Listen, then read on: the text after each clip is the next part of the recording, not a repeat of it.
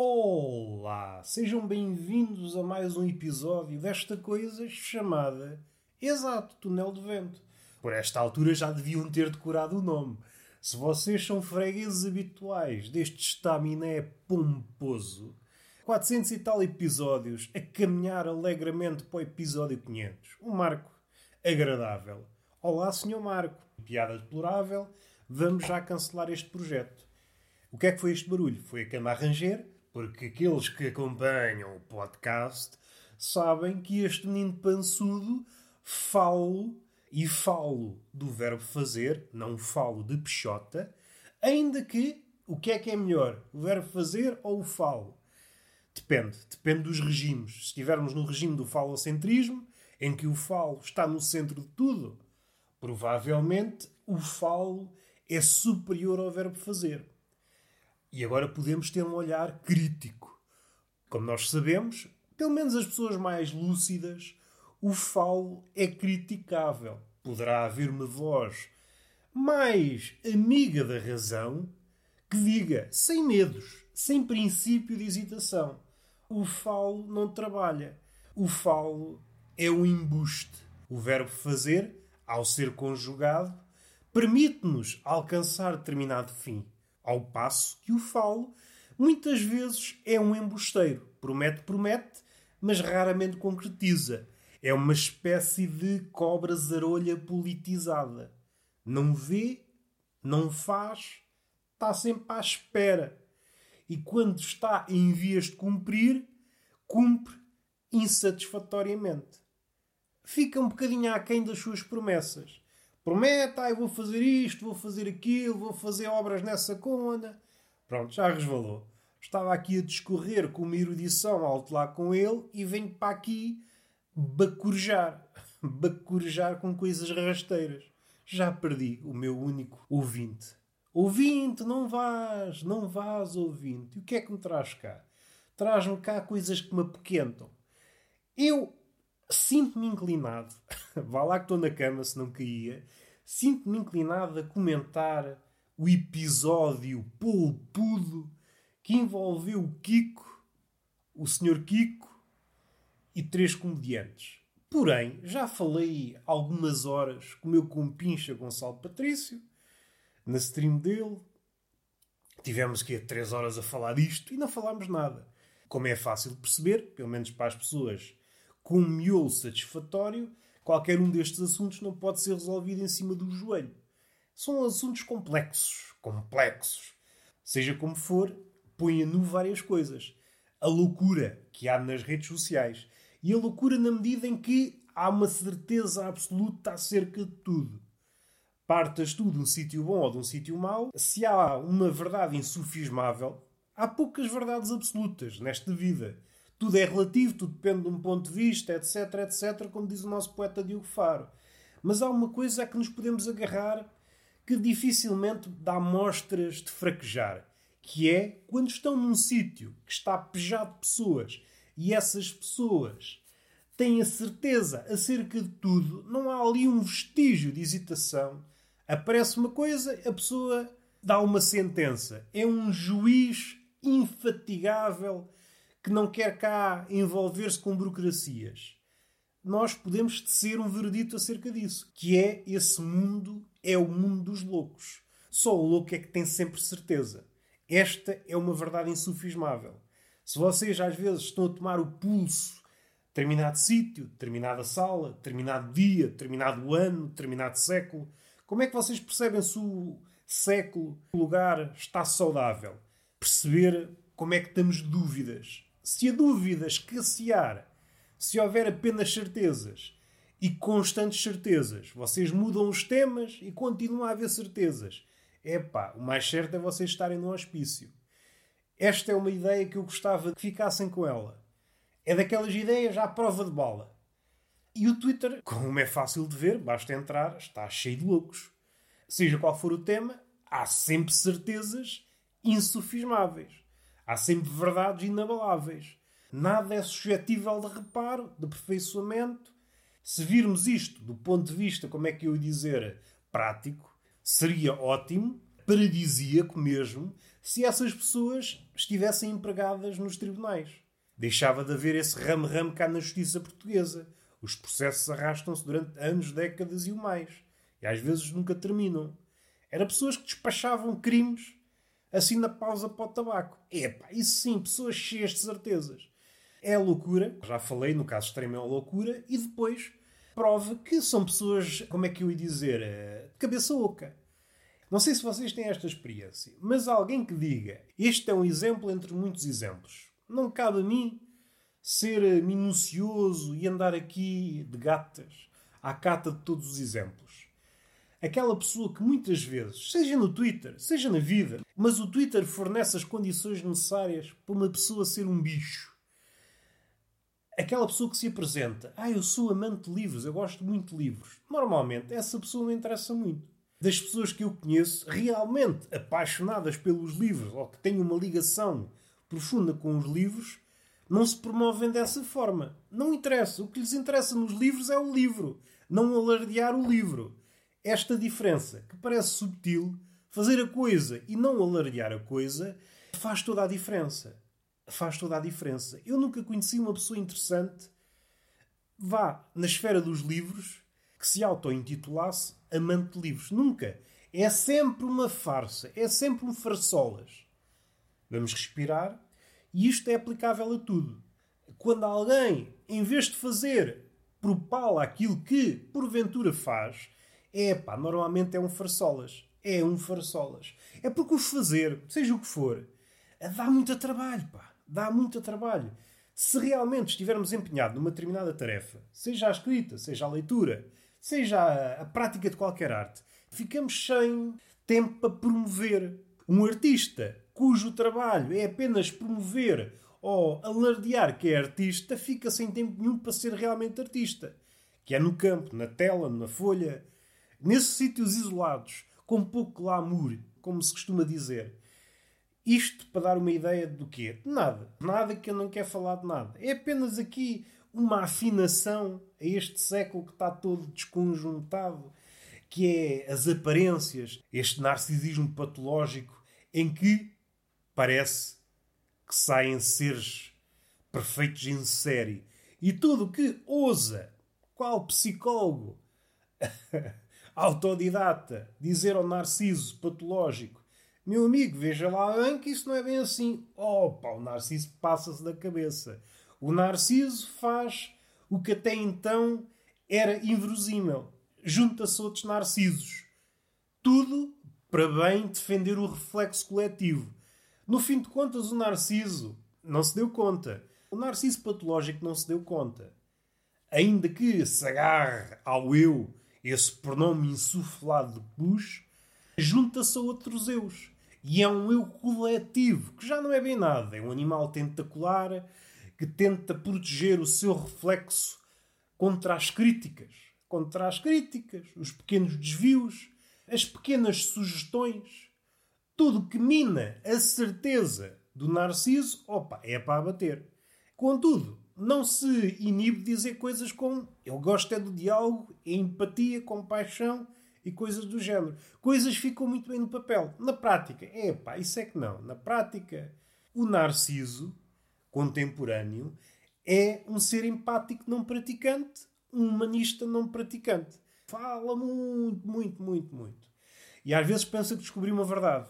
Há dias vi o literalismo ainda vai dar cabo de tudo. E mais engraçado, é um literalista a falar mal do literalismo. Só que o que é que aconteceu? Um literalista de outra facção, de outro trio, referiu uma coisa literal que contrariou a sua visão. Ou seja, o literal 1 criou problemas com o literal 2. o literalismo tem destas coisas. Uma visão que está cada vez mais afunilada, que no limite só vê apenas uma coisa e cria-se aqui esta tensão, até entre os literais. Outra coisa engraçada no fanático da literalidade é quando olha para algo mais complexo, que é basicamente quase tudo. O mundo não reside todo na camada fina da literalidade, na superfície, à profundidade. Em cada um desses estratos, se pensarmos na realidade enquanto oceano, há bichos em todas as alturas. E se pensarmos para cima, nas montanhas, há fauna e flora em todas as alturas. E tanto na terra como no mar, à medida que nos afastamos da mediania, a fauna e a flora vão escasseando. Isto para dizer o quê? Já me perdi. Bateram à porta, houve aqui um pequeno, houve aqui um pequeno obstáculo ao raciocínio, um grão na engrenagem do raciocínio.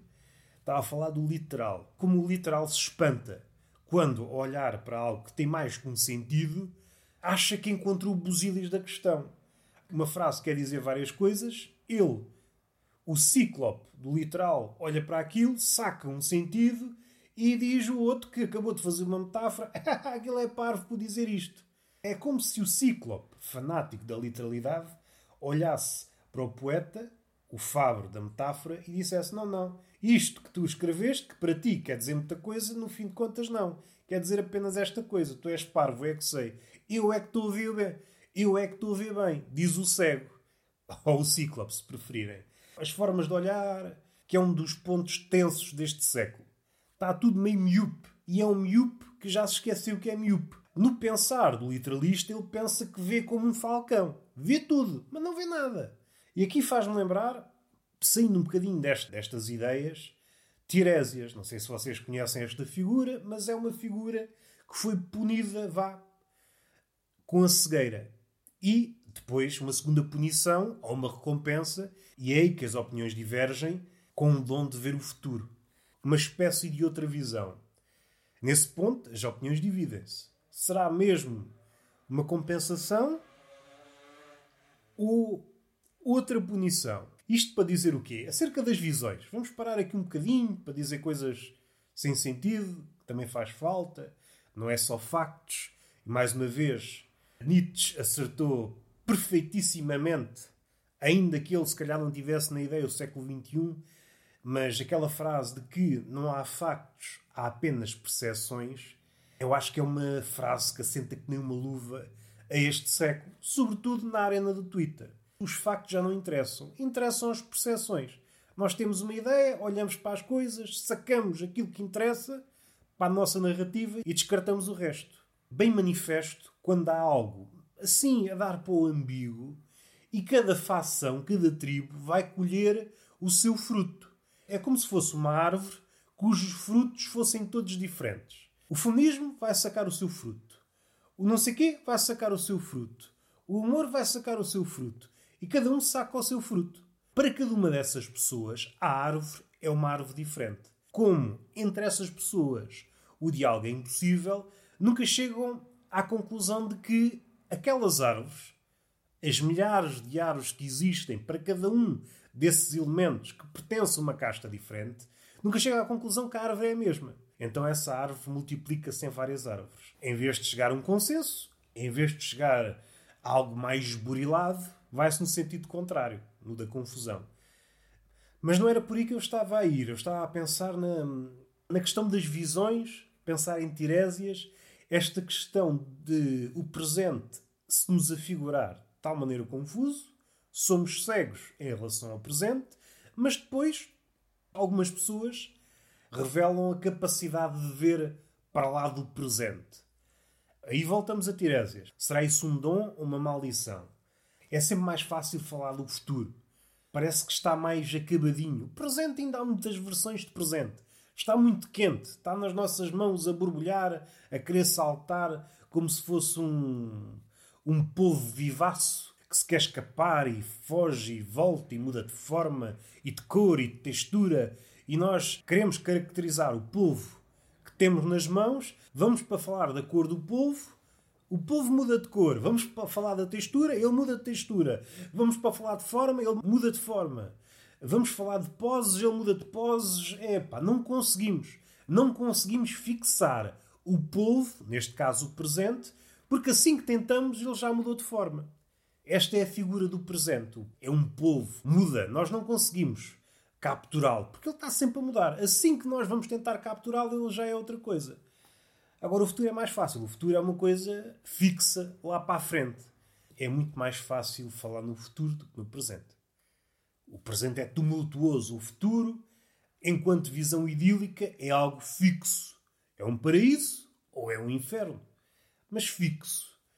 Tocando nesta coisa das visões. Ai, Roberto, estás muito monotemático.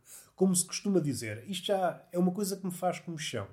Quando a conversa se situa nas esferas eruditas, há sempre um camarada que se sai com esta tal e tal conversa foi muito monotemática. Eu, foda-se. Foda-se.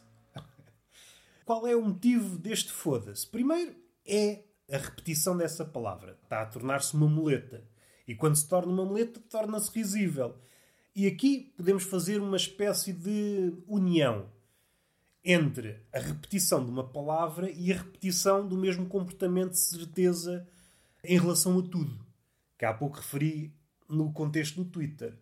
Pegando em Bergson, o senhor filósofo, o senhor filósofo que se debruçou sobre o riso, tudo o que é repetido até à náusea tem graça. E é este o lado engraçado disto tudo. É engraçado no estudioso, no erudito, no académico que diz monotemático, frase sim, frase não. E é engraçado naqueles, naqueles paladinos da certeza que têm soluções para tudo. Tudo, tudo. Qualquer que seja o problema, apresentam ali uma solução. Andam as pessoas perdidas em reuniões a escrever livros quando se pode resolver tudo em 10 minutos. É pessoas que não sabem trabalhar. Ora, este comportamento de reagir sempre da mesma forma. Então, tocando no Twitter, este comportamento de reagir sempre da mesma forma, seja qual for o episódio, é revelador do lado mais maquinal do homem. E isto, no parecer de Bergson, tem muita graça. E eu concordo com o senhor filósofo. Porque é o que acontece no Twitter. Independentemente do que se faça, e agora puxando a brasa à minha sardinha, que é para ver se ela fica assada, no que diz respeito ao humor, independentemente da piada em questão, há sempre um caramelo a dizer a mesma coisa. Sempre. Seja uma piada sobre cadeiras, humor negro, ou que seja, há sempre um caramelo. A partir do momento que a piada ganha algum relevo e aqui leia-se engajamento, há sempre um ressentido que tenta vê-la, tenta olhar para a piada de forma a estragá-la. Olha para a piada com um olho ressentido. Esta é a magia do século XXI. Não há nenhuma frase, por mais inócua que seja, frase, piada, verso, qualquer coisa posta em palavras ou imagens, nada é insuscetível de criar discórdia. Não há coisas mansas. Porque, segundo o olhar do estúpido, figura maior deste século, e segundo o olhar do ressentido, é preciso perceber que andam de mãos dadas este tipo de estupidez que gosta de se expressar copiosamente face ao humor, tem sempre teses eloquentes sobre o humor, mais das vezes desagua com a aniquilação do mesmo. Para ele, o humor é a pior invenção de sempre, o que não deixa de ser curioso. Mais uma vez entramos na frase Nietzsche: não há factos, apenas percepções. Numa piada de humor negro, há sempre hum, uma espécie de comentário que passa por isto. O humor português é só racismo, não sei quê, não sei quê. E há uma coisa que é válida no Twitter como na vida. Se deixarmos a pessoa falar, ela mais tarde ou mais cedo vai revelar aquilo que realmente quer dizer. E esta não é exceção. A seguir ao humor português é racista, não sei quê, machista e aquilo. Aquela lenga-lenga, o hino do Twitter, o hino dos ressentidos do Twitter e etc. E aqui apoio o rapaz, o etc. é sobretudo aquilo que o humor português aborda. E depois oferece uma solução. Esta pessoa que diz que o humor português está do lado negro da força oferece uma solução. Em vez de fazerem piadas racistas, não sei quê, não sei quê, vamos partir do princípio que a pessoa está a usar a terminologia correta. Que há piadas racistas, vamos supor. Vamos dar esse salto de raciocínio. Com a ressalva de que a forma como hoje se trata, até mesmo por parte dos humoristas, dão de barato que há piadas racistas, não param um bocadinho para refletir se realmente a piada é ou se há piadas dessa forma. Dão de barato. É como se fosse um postulado. Já ninguém reflete um bocadinho sobre o termo. E é o tipo de coisas que revela muito o século que está a ser gerado. E já me perdi. O que é que eu estava a dizer? Ah, A solução deste camarada que disse que o meu português isto e aquilo é deviam fazer mais piadas sobre futebol. Voltamos a Nietzsche, eu estou muito circular, mas tudo isto é circular. É preciso dar muitas voltas para tentarmos burilar a nossa forma. Então esta pessoa que, no entender dela, os factos estão à vista. No entender dela, o meu português só trata de três ou quatro coisas. Piadas racistas, homofobia e é machista. É essas três coisas. É aquilo que ocupa o meu português. E ele oferece uma solução. Um tema nunca antes abordado pelo meu português, que é qual? O futebol. Voltamos a Nietzsche, que é para concluir, eu nem vou dizer mais nada. Não há factos, há apenas percepções. Olha o Nietzsche a falar sobre humor sem querer. Quando percebemos isto, fica muito difícil dizer seja o que for. Essa visão não sei se é uma visão de ciclope, se é eh, literalista, se é enviesada, se é pelo politicamente correto, se é pela posse consumista, se é uma visão afunilada pelo zapping de saltar tema em tema, qual rã a saltar de nenúfar do trend em nenúfar do trend, não se detém em nada, pensa nas coisas pela rama, e aqui já é uma contradição em termos, pensar nunca é pela rama, origina este tipo de coisas, origina este tipo de argumentos, à falta de melhor. E aqui sim, argumento entre aspas.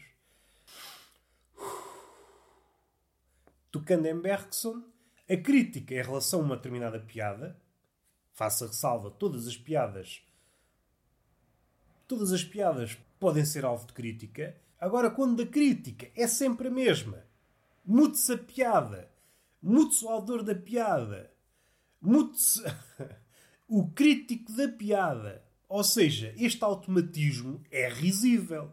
Há aqui qualquer coisa de risível que ainda não foi entendido na sua plenitude, mas para o qual o Sr. Bergson já nos alertou. Há aqui algo maquinal nestas ideias que visam combater o humor.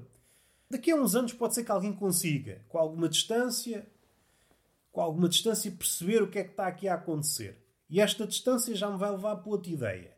Mas antes disto, duas coisas que eu gostava aqui de pôr por extenso. Coisas, agora sim, as comichões que deram início a este podcast.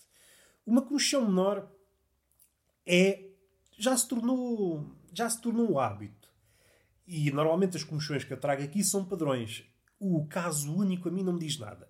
Só quando eu entrevejo um padrão é que me começa a fazer cócegas. Hum, há aqui qualquer coisa nova a criar-se nas catacumbas, nos bastidores deste século.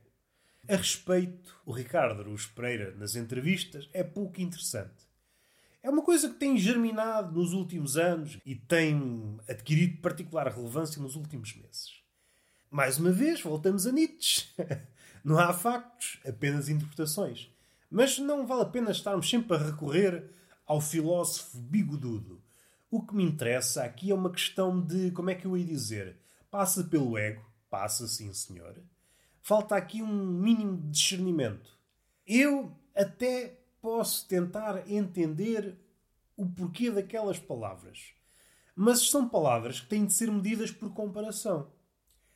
Alguém que diz isso e que, como alternativa, oferece uma conversa de merda, se calhar estava melhor calado. Alguém que, após se expressar dessa forma, o Ricardo Araújo Pereira, epá, não é assim grande entrevistado.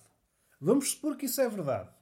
Depois essa pessoa, no segundo seguinte, epá, imagina não sei que tipo, basicamente, mas já consegue num minuto ridicularizar-se. Mas será que não há aqui um, um mínimo de peixe?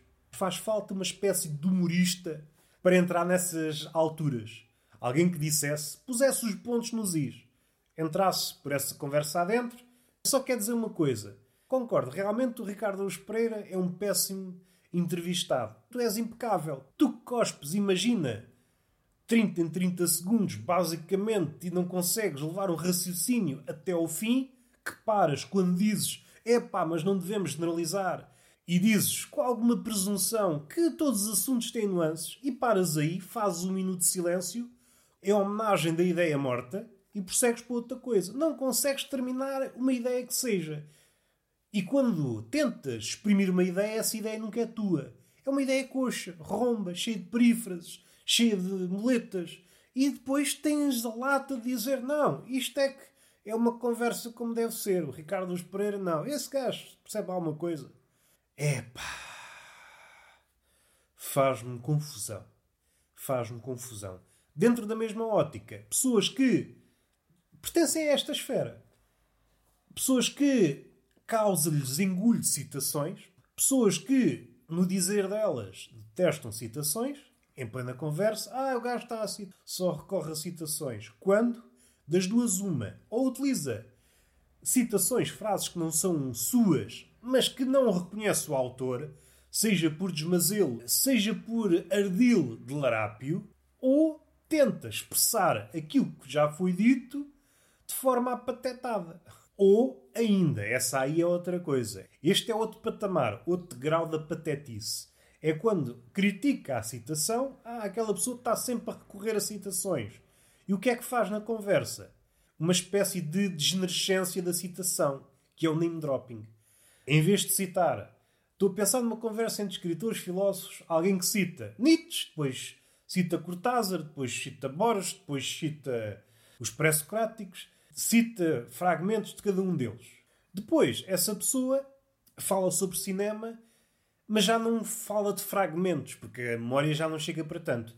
Não consegue falar de fragmentos de filmes ou de séries. O que ele diz é o nome dos atores. O nome do ator, o nome do realizador, da atriz, é o que ele faz. Isso é uma espécie de filho manco da citação. Para mim, isso é que é mau. É o querer revelar in extremis uma erudição que não tem. A citação pela citação, fazendo advogado do diabo, a citação pela citação, pode ser também ela uma muleta. A questão é se é o princípio de qualquer coisa. Ou se quem cita reconhece na citação uma espécie de autoridade. Eu podia dizê-la de outra forma, mas reconheço que essa é a forma exemplar. Então não vou acrescentar nada, nem vou arriscar o nome do autor para pôr lá o meu. É uma questão de respeito. Pegar na citação como princípio de um novo caminho. É um ponto saudável. Não podemos, ao contrário daquilo que o Narciso do século XXI pensa, o homem não pode começar sempre do início. Tem de socorrer-se das melhores pedrinhas que foram sendo erigidas ao longo do caminho e vai buscá-las. Essas pedrinhas são citações. Tudo o que diz respeito à arte, quadros, não pode, como vejo por aí, riscar, seja nas telas seja nos livros, seja onde for, riscar o nome do autor e pôr lá o dele. Este século de génios postiços, é pá, faz-me uma confusão do caraças. Mas eu estou a fazer de ventrílogo dessa pessoa, sou capaz de levar a conversa a bom porto. Isto é um tema que está fechado. O outro padrão que me dei conta há dias foi uma coisa que foi crescendo. E hoje tenho que dizer alguma coisa. É. E aqui é um lado, como é que eu ia dizer? Subterrâneo do século do politicamente correto. Mais que isso, já que o politicamente correto, qual escorpião, deu a picada em si próprio e já não quer dizer bem nada. Aquilo que ele fez nas expressões e nas palavras, como uma empatia, fez nele próprio, politicamente correto, atualmente já não quer dizer bem nada. Vamos utilizar outra expressão: policiamento da linguagem. Há fenómenos interessantes. E eu apercebi-me de um há coisa de dias, que é na malta nova, pessoal que faz podcasts, pessoal mais instruído, menos instruído, tem uma tendência que parte da onde? Do politicamente correto. Quando começou, como é que se diz, avisos, triggers, como se costuma dizer nos filmes, quando o filme é mais chocante, logo ao início está logo escrito, tenha atenção, não sei quê. Este tipo de coisas tornou-se uma norma, está presente em várias esferas artísticas acho que está a tomar conta de quase tudo. Acho que em algumas galerias de arte está presente. É ver o público como criança. É ver o público como criança incapaz. Todas estas questões são imparáveis, nunca estacam. É sempre no sentido de ficar mais sofisticado. E este padrão é, é fascinante. Ver pessoas de vários setores mais e menos instruídos, mais ou menos ligados aos livros, mais ou menos ligados às artes, quando estão a falar, por exemplo, num podcast, vão contar uma história e essa história é potencialmente trágica. Sublinho, potencialmente trágica.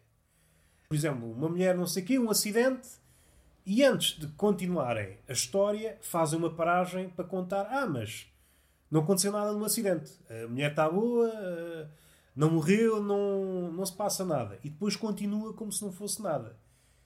E eu já vi isto acontecer dezenas, centenas de vezes. Um padrão que está aí, e epá, isso tem um lado humorístico também. Primeiro, é um, um corte abrupto na narrativa.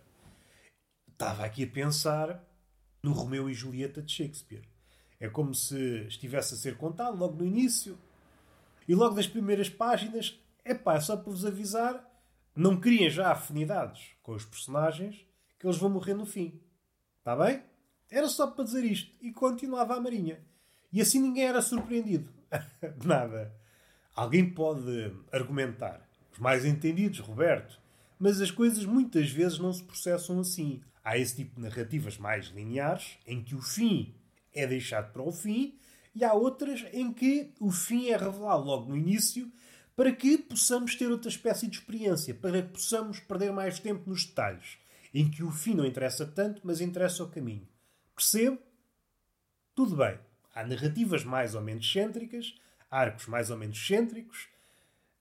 Porém, o que motiva este tipo de abordagem, à qual eu me referi, é o medo. É o medo da tensão. O medo de não provocar. O medo de provocar ao outro uma espécie de sofrimento. Seja ele mínimo ou graúdo.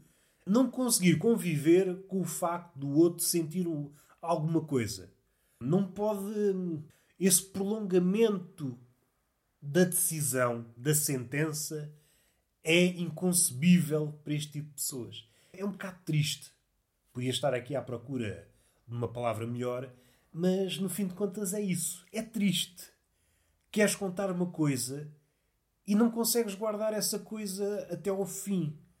Tens de contá-la logo, porque não consegues conviver com a dúvida ou o princípio de dor ou de empatia, ou seja do que for, do outro, daquele que ouve a tua história, e depois prossegues como se nada fosse.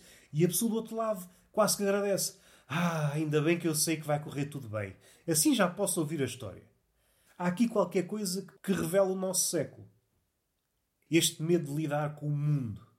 O homem revela-se neste tipo de coisas. Isto para dizer o quê? Agora vou mudar completamente. Estou aqui a falar de visões, falei de várias visões, e agora vou falar de pinguins.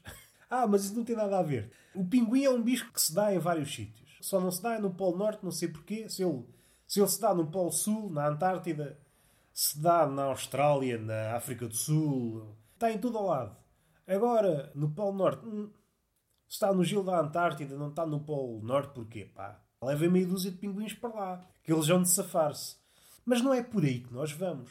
Eu queria tocar na questão da extinção de certas espécies de pinguins.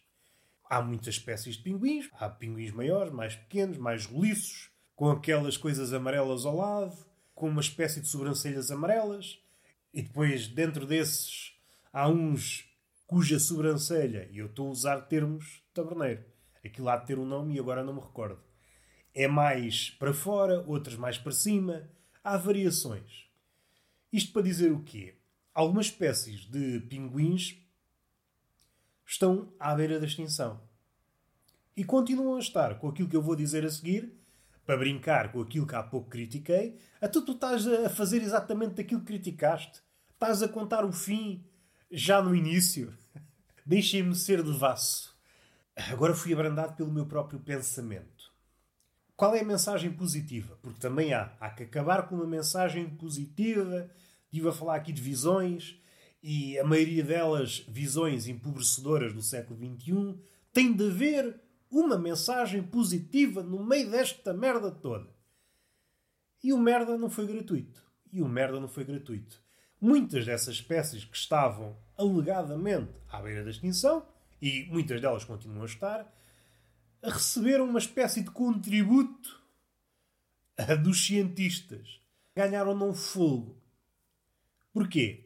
Porque os cientistas descobriram novas populações dessas espécies. Isto é aquela velha questão: animal está extinto? Não está. É o cientista que não está a olhar para o sítio certo. Isso é outra questão também muito agradável para a gente trazer aqui um dia. Mas o que é mais curioso é a forma como os cientistas descobriram que havia novas populações e algumas espécies, muitas populações de pinguins que nunca tinham surgido nos radares dos cientistas. Porquê? Porque muitos destes pinguins vivem em sítios inóspitos. Isto tudo em jeito de preâmbulo. Como é que os cientistas descobriram os pinguins que andavam para aí fugidos? Pelos rastros de merda.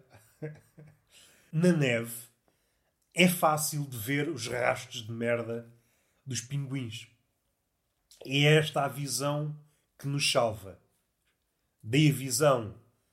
Por acaso não dei, acho que passei à frente, tinha isto na cabeça. Falei das várias visões. A visão do Cíclope, literalista, falei da visão do Paladino da Certeza, que é sempre a mesma coisa, independentemente do episódio.